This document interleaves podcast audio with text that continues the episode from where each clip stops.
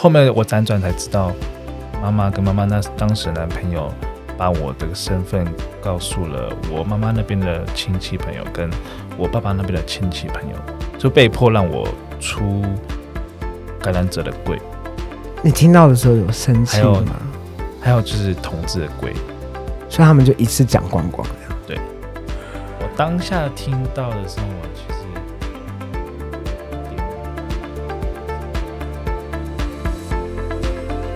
Hello，大家好，这里是 Dear Negative， 亲爱的阴性，我是今天的代班主持人蛋蛋。这是我们第二集的节目，这个节目是由感染志所制播的节目。我们希望大家透过这个节目，可以让大家听到更多艾滋感染者的生活，而且是有听到感染者的声音的。很多阴性朋友平常做的小事情，例如说去上班、去吃吃饭、喝水、看电影、跟男朋友约会、交一个新的伴，或者是跟家人相处，对于 HIV 感染者而言，其实都是人生中很大的一件事情。因为有的时候我们就会躲在那一层柜子里面，我们不知道应该要用感染者的身份来跟你相处呢，或者是我们应该要用呃大家喜欢的样子来跟我们相处。其实这件事情蛮有趣的，就是例如说一个感染者他在职场上告诉别人说我自己是感染者的时候，大家可以想想看，如果今天是你在听这个节目的朋友，你觉得你身边的同事可能会有什么样的互动出现？像以前就会有，比如说感染者在饮料店或者是在哪些地方上班的时候，然后他可能这个身份曝光，然后就被拒绝就业了。然后感染者去看医生的时候，身份曝光了，医生也拒绝他呃就医了。然后今天我们想要聊一聊比较特别的主题，在母亲节前夕，我们想来跟大家聊一聊，如果艾滋这个身份在家庭里面出柜了，会发生哪些事情？我们今天邀请到了一位很有趣、很有趣的来宾，叫做瓦利斯，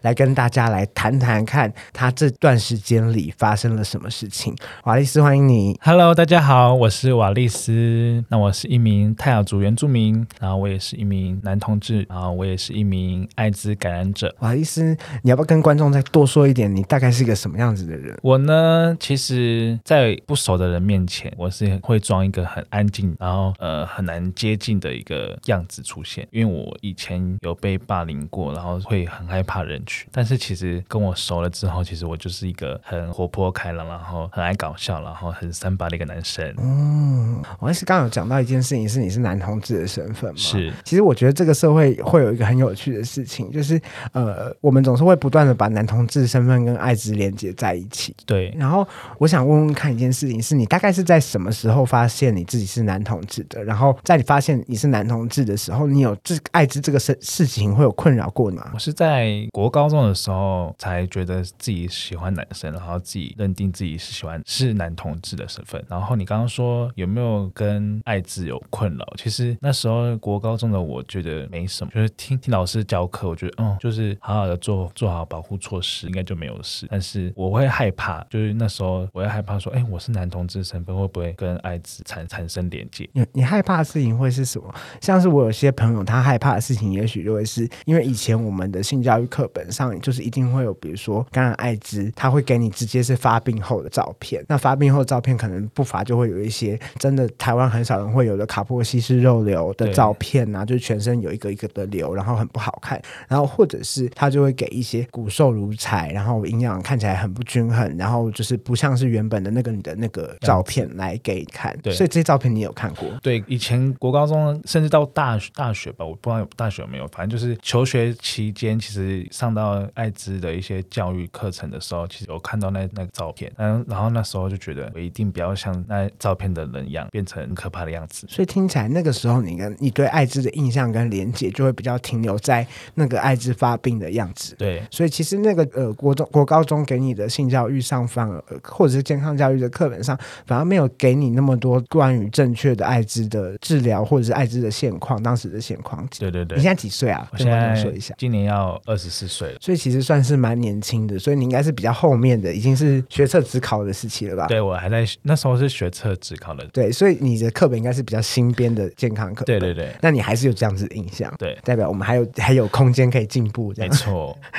好，那呃，刚刚有大概聊了一下你自己对于艾滋的印象，跟你对艾滋的认识这件事情。那什么时候你开始真的感觉到你的同志身份，或者是你自己会跟艾滋产生关系跟连接？因为我国中的时候喜欢男生，然后就跟男生约炮。国中、国高中开始，然后一直到大学，然后那时候约炮有有时候也会有套了性，然后那时候我才惊觉到，哎，是不是要跟艾滋产生连接？我是不是套了就会得了癌这样子？然后那时候，因为我是一个很不喜欢、害怕去筛检的人，然后我就觉得算了，无套就算，无套无套就这样过了，然后后面的事情就算这样子。你害怕筛检是为什么？因为那个结果阳性的结果是让我觉得我是不是要结束生命了？我，然后还有一点是我不知道我要跟我讲。跟家人讲这件事情的困难点在哪？对你来说，那个时候，那时候我就因为那时候我还没有跟我家人出呃同志的柜，然后我就觉得，如果我那那时候的我我不小心也感那我要怎么跟我家人说是男生，我喜欢男生，然后我又我要怎么跟我的家人我得了艾滋，对，就会双重的压力，然后让我不知道怎么去面对他。我觉得这是一个蛮好蛮好，也不是蛮好，就是这是一个蛮好例子，可以让大家去思考一件事，就听众朋友可以思考一件事是，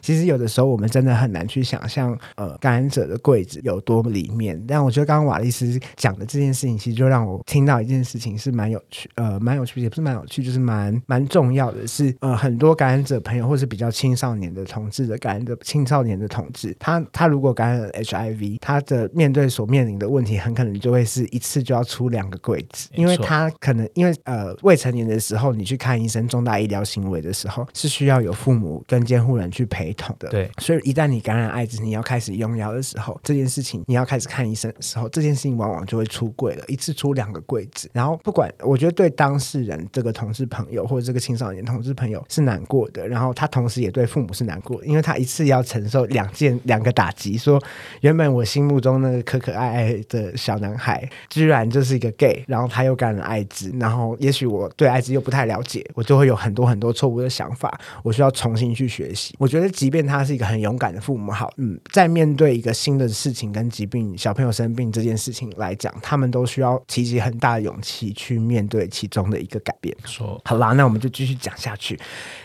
刚刚讲到爱跟艾滋有关的时刻，那什么时候发生了哪些事情，真的才让你感染了 HIV？我是到去年，因为那时候去年是 COVID nineteen 的高峰期，然后我那时候我也不知道我到底是怎么了，然后我一一直反复的去医院去急诊，然后去去验血，然后去做一些很多的治疗，然后去验 COVID nineteen 也没有事，然后去验流感也没有事，然后我来从去年的四月跟五月来来回回去了医院，将近快要十次左右吧，十几次，然后就去验了，后面最后住了两次院，然后第二次院是去医生建议我说去验验看看艾滋，然后就在医医院里面就确诊。所以那个时候是因为一直反复发烧退不下来，所以去了很多的院，然后找不出结果，然后一度怀疑自己是不是得了武汉肺炎。对，那时候就是高峰，武汉的高峰期，然后一直咳嗽，然后发烧，然后一直喘，因为我本身就有气喘，然后就是这些病灶一反复的出现，然后都没有好，然后住院第一次，然后出院之后也没有什么改善，然后直到第二次住院的时候一直犯高烧，然后都没有退，然后真才建议去筛，然后就这样子确诊艾滋。那那个时候你是躺在医院，我那时候真的是躺在医，然后医护人员，然后医生、各管事，然后就跟我，哎，那时候是前一位医师、主治医师跟我聊，然后说确诊 HIV，然后我当下就是我真的不知道我要该改振作，然后就听着医生讲讲解说，哦其实只要稳吃药你就没事，然后就就还是照样吸收、吸收、吸收，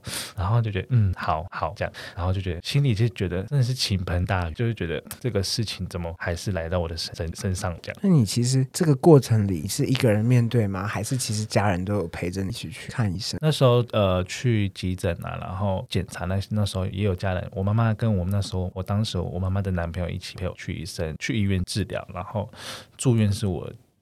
自己去的，然后自己一个人，然后妈妈也有空的时候才会来看看我这样。对所以在确诊那一天，就是你一个人待在那个诊间里面，对对对，在待在那个病是病病房里面病房里面，然后医生单独告诉你这件事情，是是是，然后你那时候我我真的我很难想象那个想感觉，因为你是在一个其实很虚弱、很虚弱的状况，然后还要听到一个蛮让你觉得波折的事情耶。我那时候其实我当下心里想说，我想要听到医生的的结果是可能 COVID-19 是 COVID nineteen COVID nineteen 或者是会比较好吗？COVID nineteen 或者是流感之类的。我我因为医生有跟我讲，在建议我去筛检 HIV 的时候，艾滋的时候，我就觉得嗯，可能真的要来了。那我就想说，先不要想太多，然后就希望是医生给我说啊没事，或者是其他的其他的病确诊之类的。结果就听到的时候，就真的是我真的是哑口无言，我也不知道说什么，然后我也不不知道到底要哭还是什么，然后我就只能先在医生面前装镇定。然后结束之后，我就 我真的不知道我要不要先跟我妈妈讲，然后我就觉得我先沉沉浸了几几个小时之后，我还是那时候我还是跟我妈妈讲，因为那时候我妈妈是一个什么事情都会一直逼，这她她就觉得是说你的小孩发生什么事情她都要知道，都要知道，然后我就是想说妈妈很勇敢耶，然后我就想觉得想说，我本来想说不要讲，但是我后来脑袋闪过一句话，就说你逃逃避得了一时，但你逃不了一辈子。等一下，所以你你你花了多久的时间决定要跟妈妈讲？不到三个小时，哇，你也是 思考很迅速，对我是一个思考很迅速的一个人。然后，因为我我我知道我妈妈个性就是一直会逼问下去，因为她一定要知道到底是发生什么事情。然后我想说，好吧，那就跟妈妈讲。我妈妈就是一定是难过的，然后也是吃不下饭，然后一每天在哭啊，然后就会觉得为什么自己的我的儿子变成这样子。你跟他讲的那个当下，他说了什么？还是呃，我们你跟他讲的时候，你讲了什么？你怎么说？然后他说了什么？我就说妈，嗯、我是我被医生确诊为癌艾滋，然后妈妈就回我说，嗯，那你去找你的爸爸的亲戚好了。那你心头有没有一凉？我就想说，完蛋，完蛋了，不要我了。你是不是不要我了？当时当时在医院里面，我想说，怎么了？完蛋了，两个家庭的又要因为后后面就发生一些一连串的事情，我们等下之后再说。然后就会觉得，哎、当时听到妈妈这样讲，我我真的是不知道怎么回复她，然后就觉得。她也我知道她也难过，然后我也在难过，然后我后来就先不理会妈妈，然后就先自己先冷冷静一下。所以他讲完，你去找爸爸的亲戚之后，就是一阵沉默嘛。对我那时候，他说，因为我爸爸已经过世了，他说你去找爸爸那边的亲戚、亲朋好友、亲戚朋友，然后就我就我也没有回复他，我就一读他。我们那时候是用赖打打字的，哦，是赖出轨，所以看不到他的情绪。对，没错我，没有办法想象，如果我妈跟我说你去找你爸说，我会说什么？因为对我来说，我的妈妈永远都是那一个，呃，我不知道该怎么办的时候，我会跟她说：“哎、你去跟我爸说。”对，我我相信大部分的听众的家庭，也许都是跟我们一样比较父权的社会，就是爸爸常常扮演的角色是无声的一个父亲，或者是比如说你的爸爸不在了，然后亲戚可能很遥远，不知道是谁，没有什么没有过多的互动，或者是逢年过节才会回去互动一下。我相信很多朋友都是这样，所以其实我觉得妈妈这个角色有的时候其实也蛮辛苦，就是要跟扮演这个沟通的角色。然后我完全可以想象，如果我妈跟我说出这句话，我心里会有多慌张，因为我会想说：天哪，没我要没搞，我要没好口啊，真的这就哎。会真的心真的是凉了一半呢。然后我真的我也不知道我该怎么办。我真的那时候的我，我真的是我那时候躺在医医院的病床上，我然后想说，那我接下来人生怎么办？那我接下来的生活怎么办？那我要怎么找工作？因为那时候我没有工作，我要怎么办？我人生到底要怎么办？我还有一度念头是想说，那我干脆干脆死了算了，这样。那后来呢？他你们花了几天之后才又恢复讲话，开始互动？后来妈妈有来病来医院看我，当那一天嘛，对不呃，对？过了几天有来医院看我，然后他来看我的时候，他是哭着跟我聊天，嗯，对，然后他跟我讲说，嗯，你怎么会把自己搞成这样子？然后为什么不好好照顾自己？然后我那时候其实心里很想哭，但是我装坚强，然后我说：“妈，对不起，我我不应该把自己搞成这样子。”然后我就给他拥抱，然后说：“我会努力加油。”这样子。然后他说什么？他说：“他说好，我相信你一定会好起来的。妈妈还是虽然妈妈还是会难，妈妈难过，可是她还是有给我鼓励。对，天哪，好温馨。还是要温馨一下。OK，那那在那之后呢？就是他跟你讲完这些事情的时候，你的想法跟感觉是什么？然后为什么你当时会想要跟他道歉？因为我觉得妈妈一定都会想说自己的孩子是快乐然后健康的样子，然后可是自己的自己却嗯让自己处于一个不好的状态，我觉得对妈妈也有点抱歉，我自己觉得啦，就觉得长那么大了，为什么还不会好好照顾自己？就是我自己对自己觉得很很抱歉的一点。对然后后来的故事是怎么继续下去的？在妈妈知道这一切事情的时候，我觉得呃之后，我相信还有很多很多呃事情会发生。就像是我觉得，嗯、我很常听到一个说法，就会说同志出柜不止出一次。比如说，我今天鼓起勇气，很多同志朋友，比如说我今天鼓起勇气跟我爸爸妈妈说我是同志，然后爸爸妈妈说嗯收到了。可是过一个礼拜后，你回到家里，爸爸妈妈打开窗户呃打开门的时候，又跟你说：“哎，那你最近交女朋友了吗我懂了那个感受，哎，？”所以其实其实我觉得讨论家庭跟出柜议题有一个有趣的事情是，嗯呃不呃。我们在出柜的过程当中，例如说你花了三个小时决定要跟妈妈说出来，是三个小时吗？差不多。三个小时决定要跟妈妈说我是感染者，然后他接到这个讯息，已读后只说了一些生气的话，嗯然后到他那天跟你说拥抱你，那接下来呢，他有什么跟你更进一步在讨论你这个身份的事情吗？后面我再讲到我出院好了。我出院之后，就是那时候就开始去处理一些呃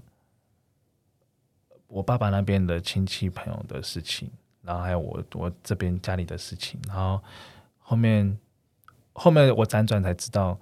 妈妈跟妈妈那当时的男朋友把我这个身份告诉了我妈妈那边的亲戚朋友，跟我爸爸那边的亲戚朋友，就被迫让我出感染者的柜。你听到的时候有生气吗？还有就是同志的鬼，所以他们就一次讲光光这样。对我当下听到的时候，我其实有一点，呃，不是有一点，是非非常的生气。我想说，你既然帮我出同志鬼，我就算了。你竟然把我这个很隐私又有一点，可能是社会大众很很惧怕的一个身份公开了，然后而且而且不是从我嘴巴说出来，是他们从他他们的嘴巴说出来，我觉得我觉得很不应该这样子做，因为我觉得我要说的时候，我我自然自然会说，不用你们来说。对你来说，那个生气比较会是我跟你确定我的理解是不是对的？对你来说，那个生气比较会是他把你自己讲的机会剥夺掉了，然后没有让你可以控制讲出来之后你要做什么样子的陈述吗？就是我，因为那时候的我，我也还没有准备好我要出感染者的柜，我也没有想说我要先把艾滋感染者这个身份跟我的家人讲，嗯，对，然后你们竟然讲出来，然后虽然讲出去了，也不能收回，也不能说什么。最怕落在难收回，对。大意就熬诶，拍谁？就来，你可以说，对，然后就觉得，嗯，为什么你们要这样子做？然后我就去问我妈，我妈竟然跟我说，呃，是妈妈当时的男朋友讲的，然后妈妈那个妈妈当时那男朋友竟然说，我们有义务要告诉你家人知道这件事情，然后当下就更气，我就想说，为什么这个很秘密的事情，为什么要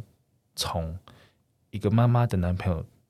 的意见，或是他嘴巴说出来？因为他有跟我讲说，他们有为了这件事情吵架，然后妈妈才放下，随就随想说随便就给他讲，就给他讲。妈妈是想要保护你的嘛，对不对？对，妈妈其实我后后来后来很后面，我才去问我妈，我妈妈才说，她其实想要保护我，想要说其实自己的知道就好。嗯，对，那在跟这些爸爸的亲戚讲了这个之后，你发你有发现跟爸爸的亲戚之间的关系有什么样子的改变吗？他们其实我的堂哥堂姐们就觉得说，你怎么会把自己搞成这样子？是那种谴责的语气，对他们第一句话不是说，呃，不是没有关怀，我我应该说不是说关怀，就是他们第一句话就是说，为什么你要把自己搞成这样子？就是不是用一种温和的关心的对态度，是用一种觉得你好像做错了一件事情，嗯的方式。对，然后我就我就说，嗯，事情都已经发生了，然后我也我也知道之前的错错误不会再犯了，然后要更懂得保护自己，然后你们也不要多想，然后也不要多揣揣测一些可能对艾滋的一些污名等等之类的。那你讲完这些之后，实质上除了这些话语上的事情，生活上实质你们跟他相处的时，你跟他相处的时候有什么改变吗？我拿我今还是今年吧，今年过年我有回宜兰我爸爸那边的家人那边吃饭，然后他们就说，因为疫情关系，我们就公筷母匙哦。然后我想说，嗯，公筷母匙，想说好吧，我就照做，就公筷母匙。但我是其实有抓到他们，我有自己小细节看到他们其他人吃饭就是你夹我，你就是大家一起夹菜，然后唯独我我就公筷母匙。然后就讲，哎，这个差别到底是？那你坐在饭桌上有是火有在烧吗？我有压抑着我那个火，有有压抑，我有压抑住。然后我想说，为什么我我要这样子被？也不是说被被歧视或被孤立。孤立，我觉得啊，就吃吃饭也不会怎么样啊。然后为什么要因为疫情关系、疫情的吃，然后来说、哦我们就公筷母吃这样子？然后我就觉得，好吧，他们既然既然这样子做，你就顺着他们的意吧。那还有更多其他的事情吗？嗯，就是我妈妈那边有，就是刚我刚感染完之后的两三个月吧，然后我们有家庭聚会，妈妈那边的家庭聚会，对，嗯，然后那时候也是他们也说，因为他们那时候也还我不知道他们有没有了解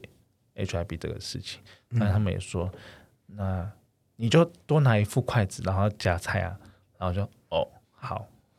我当时听到我就想想说，为什么我要再多拿一副筷子，然后夹菜？嗯，我心就觉得，为什么我们艾滋感染者吃饭要吃的那么痛苦？有一种卑微的感觉。对，啊，然后我不会，我觉得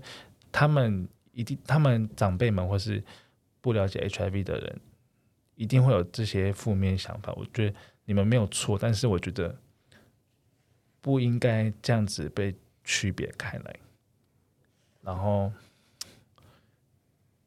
真的，你们可以 update 你们的头脑，真的要更新一下你们的头脑。叫他更那那接下来我们我们我们从亲戚的反应，因为我觉得你的经验很特别的是，居然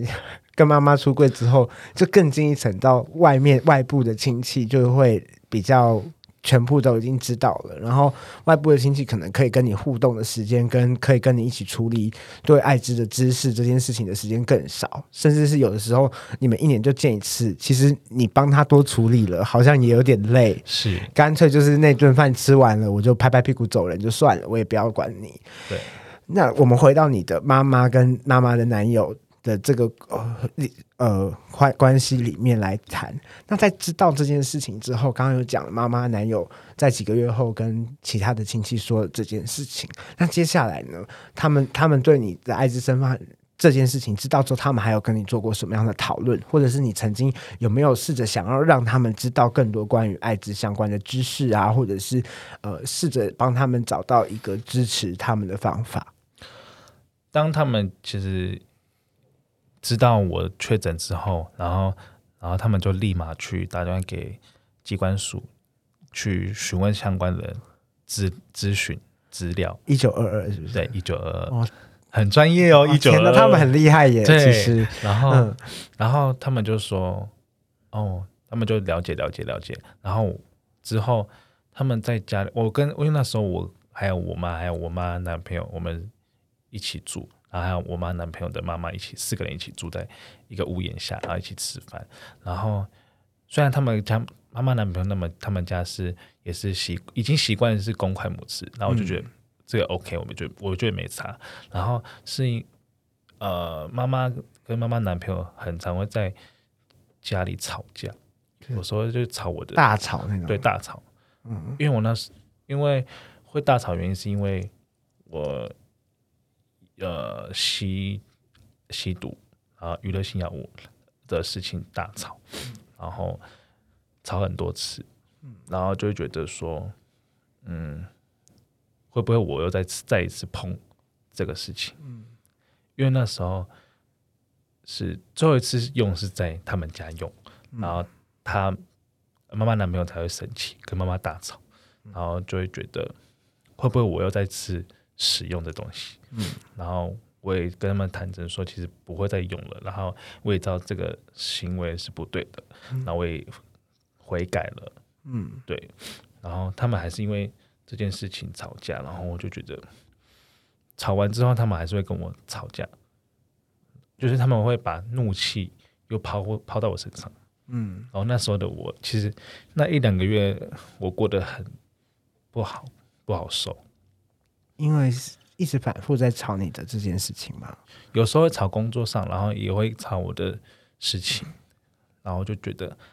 那时候的我觉得好累。就是是不是，即便你已经跟他们承诺，或者是道歉，说不会在家里，甚至是不会再呃用这些精神物质或者是毒品，嗯，但他们还是会在吵架的时候把这件事情当成一个点，然后爆开来。对，然后就是。上一次沟通就有一点点无效，你就会觉得啊心累这样。对，会有一种不是已经讨论过，不是已经沟通过，不是已经嗯聊过了吗？为什么你们还要再再一次的吵架？那在那这样呃，那那在主品之外，有没有讨论到艾滋的身份这件事情？他妈妈男朋友妈妈的男朋友的妈妈。嗯，当时是很抗拒的，很抗拒跟你一起生活。对，得知我确诊之后，嗯，然后后来是因为妈妈的男朋友说，嗯，你，哎，他说你还，他说他把我当成儿子来看待，为什么我要逐出门外？然后我当时其实听到还蛮感动的，至少他没有，虽然他。之后还是会吵架，还是会对我不好，然后有时候语气不好。但是我觉得他至少那阵子其实对我蛮照顾的，然后都会关心我，然后会问我说有没有吃饱，然后会照顾我生活上还有一些身体状况上面。对，妈妈的男友嘛，对，哦，其实蛮感谢他的。所以他除了吵你吸，比较多是在吵你吸毒上的事情，但其实，呃，对这个身份介入之后，他还是用一个比较关心的态度在做这件事情。对对对，哦，是让我觉得，哎，蛮意外，就是就是他的生气的时候，跟他的良善的一面反差蛮大。嗯，对。那在后来，你有自己有跟妈妈在沟通艾滋这件事情吗？有，我说我有丢很多 NGO 艾滋呃艾艾滋团体的一些资料给妈妈看，她竟然和我说：“我都知道啊，你不要传给我啦。”他已经有一九二二了，对我我已经知道，我已经被喂教过了，你不要再喂教喽，白白担心，他可能比你专业。对，然后想说好吧，因为我知道妈妈是一个很爱。什么事都往肚子里吞，然后我想说，有一些呃，可能艾滋感染者的家庭聚会，想说给妈妈一起去，可能去了解或是去互动，可是妈妈都一直拒绝，然后就觉得嗯，好吧，算了，我就觉得还要被再再一次被泼冷水。你说被妈妈拒绝要参加你的生活？对啊，那后来到直到现在一年，已经发生事情一年了，他们知道这件事情也一年了嘛，对不对？你当下就跟他们讲了，对，真的是很迅速哎。你你当下就跟他们讲，已经一年了，在这一年来里面，你觉得艾滋这件事情在你家庭关系上对你来说造成最大的改变是什么？然后这个改变你觉得是好的吗？还是是不好的？你说家庭改变，嗯，刚开始会觉得好像我要跟家里的人分割分分割了，嗯，但是今年的过年让我吓一跳，嗯，我因为我爸爸我爸爸那边的家人我去过年，然后我妈妈那边的家人也有去过年，他们给我的回馈是说你辛苦了，然后你。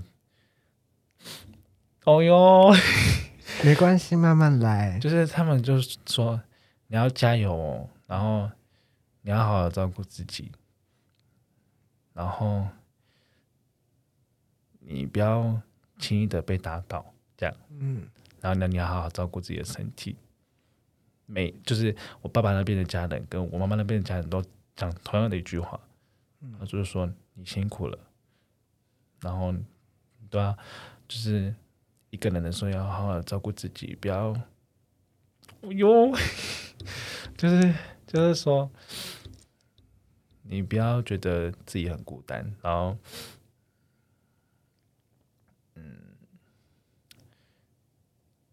身体状身身体状况要自己知道，不行的就要去看医生，这样子，嗯。就是还是有夹杂一些温馨之余，还是夹杂一些错误的资讯。对，观众一定觉得，听众觉得我很解，就是 这时候还要在那边纠正人家，他们可能就是正要拿起卫生纸就被我打断。对，这这我即将满一年感染艾滋要满一年的家人给我的回馈是，我当下其实那时候那两次回去，那回去的时候，我真的有一点。其实想哭，但是我又觉得我不能哭出来。为什么不能哭出来？我因为我很其实很害怕在家人面前哭的样子，就是展现你的情绪跟你真实。我很我很不喜欢。嗯，对我我其实。我希望给家人看到我是开开开开心心，或者是很坚强的样子。对，不想让别人担心。对，你说，所以你会用一个很好的状态去面对这些事情跟这些人。是。那刚刚谈完这一年来，你感染了这一年来，艾滋在你家庭关系中的改变，那对你生活上，你觉得感染之后有什么不一样吗？例如说，你可能会担心交男朋友的时候。会有问题啊，或者是你可能平常有性需求的时候，你会有顾虑啊，或者是其他方面，你有什么想法吗？我就是感染艾滋的时候，我最害怕爱情这一方面，嗯因为我觉得没有一个男同志的伴侣是艾滋感染者，我觉得他们不不希望自己的另外一半是艾滋感染者，嗯。对，但是我就我又站在我的立场想说，没有一个人希望自己是生病的状态，没有一个人是想要挂这个名，挂挂这个艾滋感染者这个身份。可是我就觉得，为什么我们一听到我们是艾滋感染者，然后就哦，嗯，还是我们先当朋友好了，这样。我我我我大概理解你的感受，大概是一种感觉，是一种很复杂的情绪。是你一方面也也理解到，呃，这些阴性的朋友可能不会希望他自己身边有一个阳性的伴侣，甚至是他不，你你也会，你可能也会认为他可能不想要承担这个感可能会感染的焦虑跟担心。是，然后但你一方面又会站在感染者立场上，会觉得为什么不要我？为什么要遗弃我？为什么？明明有这么多的预防方式，你又你又会选择要拒绝我，是这样子吗？是没错，哦，所以其实你觉得这一年来，在你没有感染之前到感染之后，你感觉到最大的差异是你自己在伴侣关系中的这种呃，你你自己觉得你所处的位置有点改变，例如说可能会被别人选择，或者是可能会有呃，你会有点自卑或者是焦虑，说别人是不是会不要你？对。然后我会觉得，因为这个身份让我很害怕去走入呃伴侣这个这个关系。即便我有暧昧，可能即便我有想要喜欢的对象，但我不敢跟他说我们可不可以在一起，就是因为这个身份，我现在现在的我还是很惧怕，嗯，对。但是 maybe 未来可能会改变了，我觉得这是一个一，这都是一个过程啦。对啊，其实真的还蛮多朋友像瓦利斯一样，就蛮多感染者的朋友像瓦利斯一样，在面对伴侣关系、跟亲密关系，或者是家庭关呃伴侣关系、亲密关系的时候，是真的会有很多的焦虑、担心，甚至是自卑。他会觉得我低人一截，或者是会觉得感觉对自己是没有自信的。嗯，我觉得这是一个蛮。重要的议题，我们之后一定也会来谈到，然后过几集的节目。但我觉得，我觉得其实，我觉得这其实，在伴侣关系上的担心跟焦虑，我我是蛋蛋，我本身也是感染者了。我跟大家讲，就是今天是两个感阴阳性在对话。对我我自己的感感觉，我感染了十年，各位听众，我自己感觉对我来说，感染之后跟感染之前最大的改变是。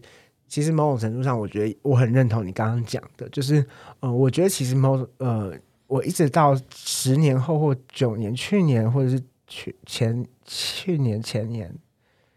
呃，我才明明确确的知道我在做这一切事情，包括我在干事工作，都一直在做一件事情，是战胜我自己对于 HIV 的污名跟恐惧。就或者不是恐惧，就是我自己的自卑，就是我自己一直在跟我自己对话，然后什么时候可以让这个身份跟我重新合在一起，是我可以用我这个身份，然后我很不羞耻的、不羞愧的，我不用骄傲，但我我我就是腰挺着很直，我可以跟人家讲，就是我就是这样子。我就是这样子的一个人，我觉得是需要一段很长的过程啦。对，然后而且你又面对亲密关系跟伴侣关系的时候，他又有很多交织在一起的问题，是你真的很喜欢他，然后呃哪边很吸引人，然后等等的这种这种很多不同的情绪的时候，我觉得就很难，有的时候很难，感染者其实很难在伴侣关系中不去委曲求全。我觉得可以慢慢想，就是你慢慢走，也许就会找到一个合适你跟适合你的人。嗯。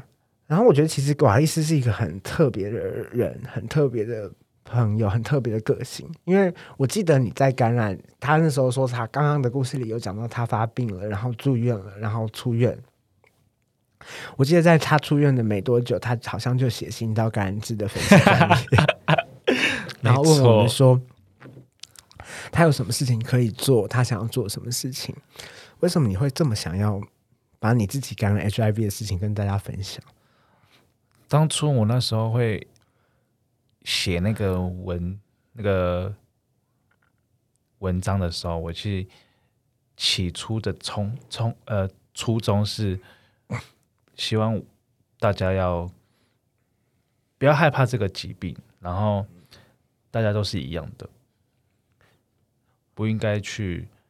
歧视这个疾病，啊去害怕这个疾病。我觉得你好像少了很多的顾虑。我我在想啊，就是你会不会少了很多顾虑，是因为你就不小心就是被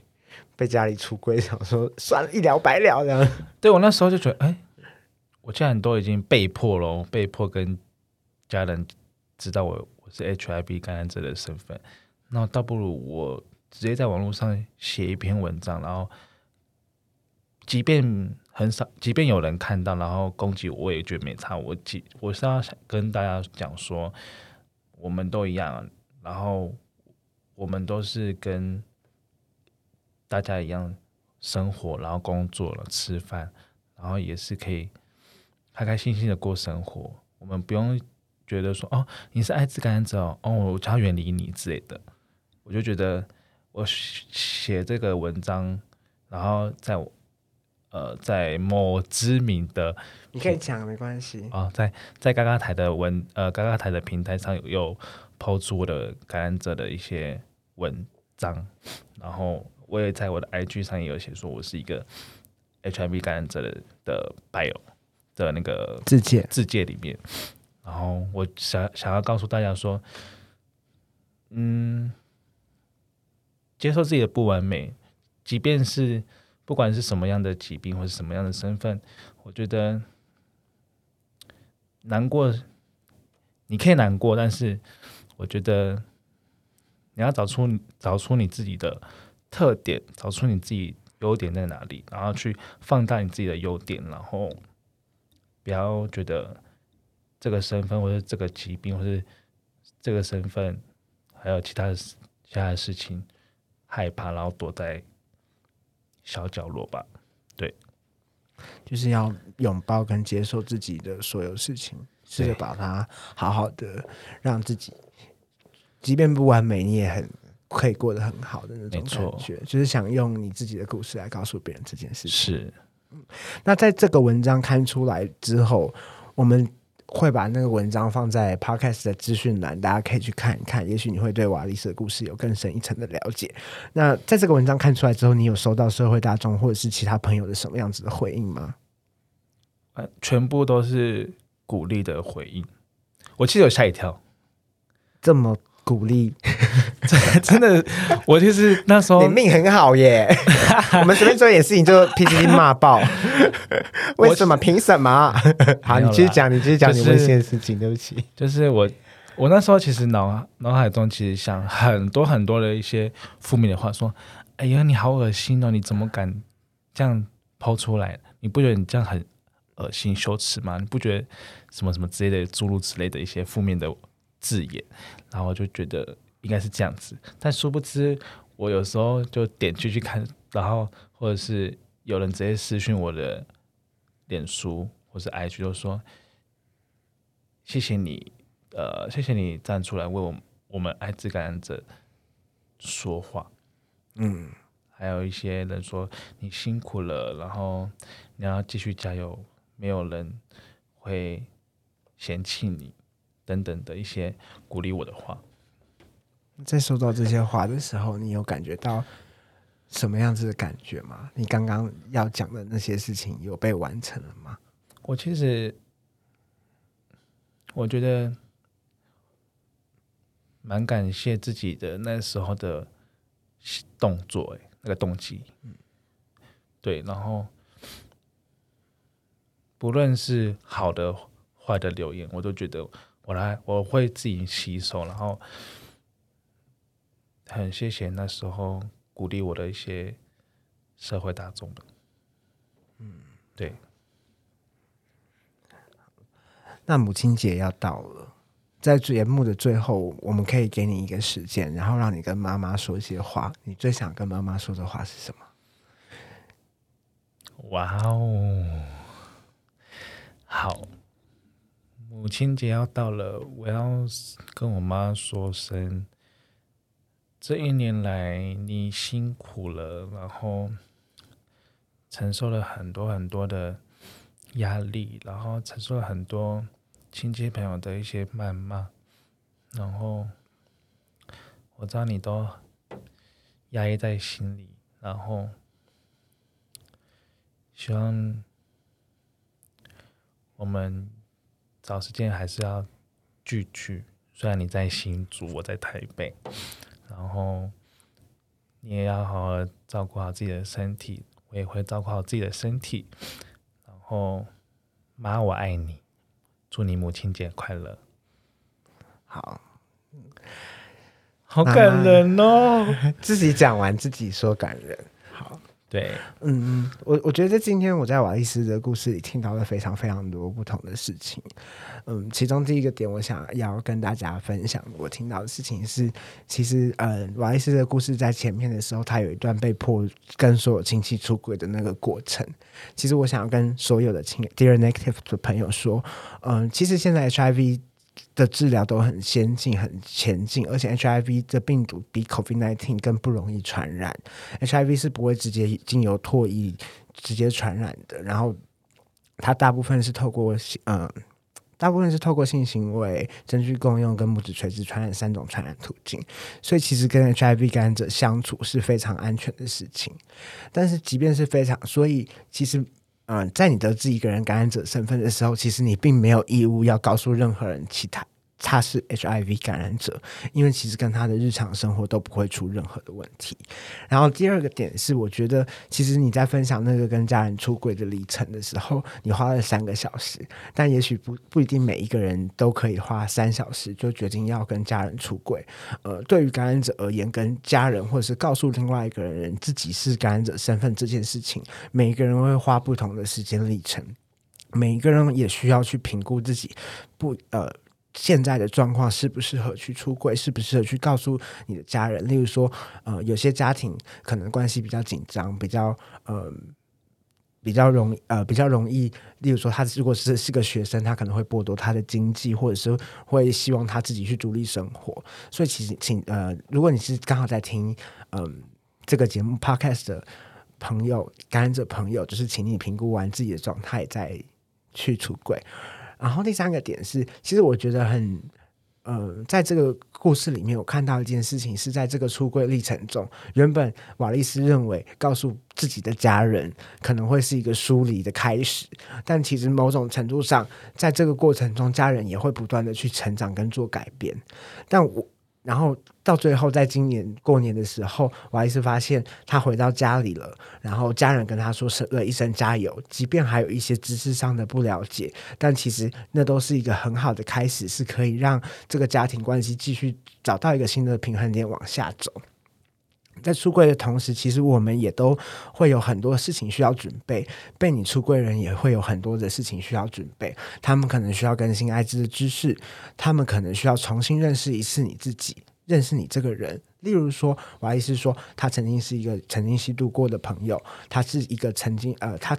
呃，他可能这些家人还需要重新认识一次艾滋的标签，哪些是跟你相同的？这其实都是需要时间，跟需要耐心，跟家人不断的一起工作，一起讨论，一起撞出一个新的属于你在这个家呃，也不是撞出，就是一起去讨论，一起去了解，让他们可以更贴近原本你想要呈现在他们心目中的样子。所以。总而言之，出柜就是一个蛮漫长的历程。我相信瓦雷斯的故事已经还会再继续下去。是，就是每一年也许都会有新的事情。也许今年的温馨，明年就不是这样了。也许今年的温馨，明年又会更好。对，就是我觉得这就是人生有趣的地方，是我们永远不会知道下一秒会发生什么事情。也许是个惊喜，也许是个难过，但是我们唯有自己继续把自己过下去，继续掌握这一份。动能，我们才有办法看到接下来会发生什么事情。对，然后，然后我想要跟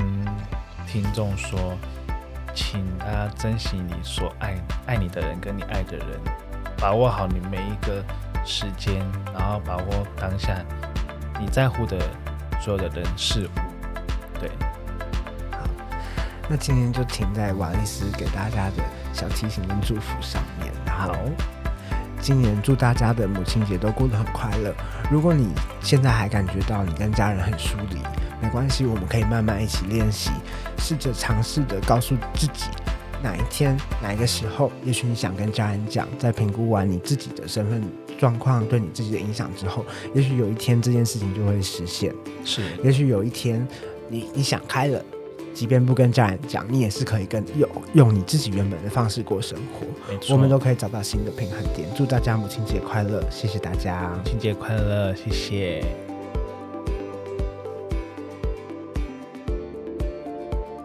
感谢你听到这里。感染志是由艾滋感染者与他们的亲友，还有艾滋工专业工作者所组成的民间组织。我们期待透过更多的艾滋行动、艾滋感染者故事以及艾滋报道，让台湾社会更加了解艾滋感染者的生活。如果可以，请你捐款支持我们。无论你用定期定额或者单笔捐款的形式，都可以让我们更加独立自主的运作，让我们可以不被经济所苦。